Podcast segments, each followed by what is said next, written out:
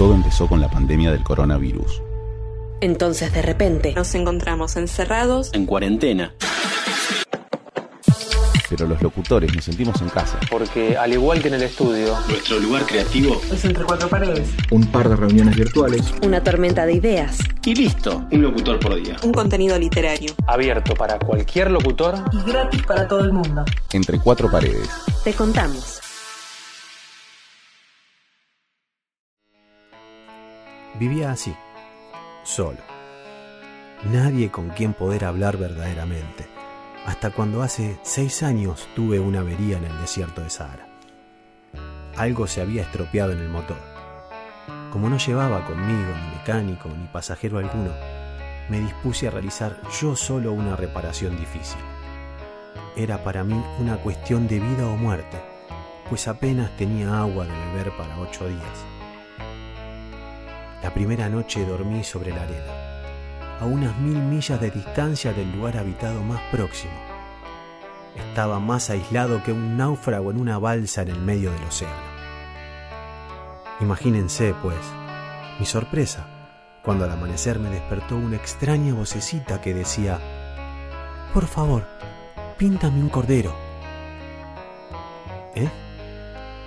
Píntame un cordero me puse en pie de un salto como herido por el rayo. Me froté los ojos, miré a mi alrededor.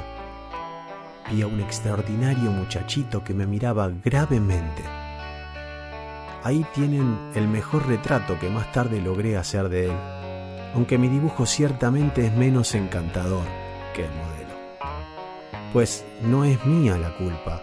Las personas mayores me desanimaron de mi carrera de pintor a la edad de seis años y no había aprendido a dibujar otra cosa que boas cerradas y boas abiertas.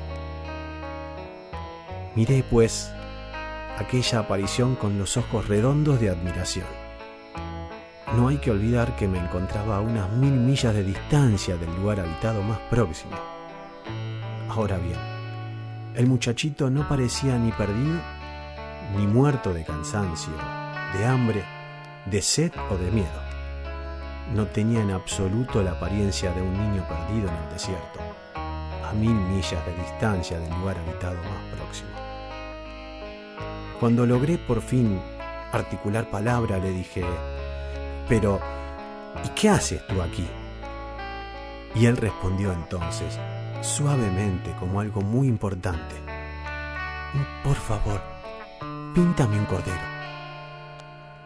Cuando el misterio es demasiado impresionante, es imposible desobedecer.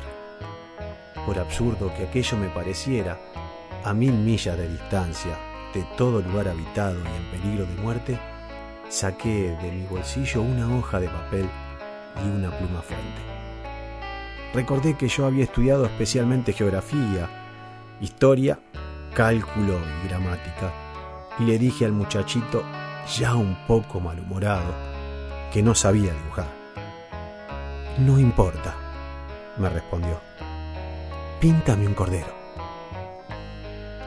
Como nunca había dibujado un cordero, rehice para él uno de los únicos dibujos que yo era capaz de realizar, el de la serpiente boa cerrada. Y quedé estupefacto cuando oí decir al hombrecito, no, no, yo no quiero un elefante en una serpiente. La serpiente es muy peligrosa y el elefante ocupa mucho sitio. En mi tierra todo es muy pequeño. Necesito un cordero. Píntame un cordero. Dibujé un cordero.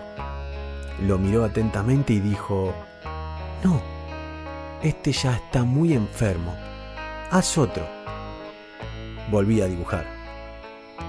Mi amigo sonrió dulcemente con indulgencia. ¿Ves? Este no es un cordero, es un carnero.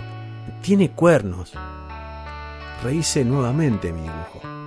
Fue rechazado al igual que los anteriores. Este es demasiado viejo.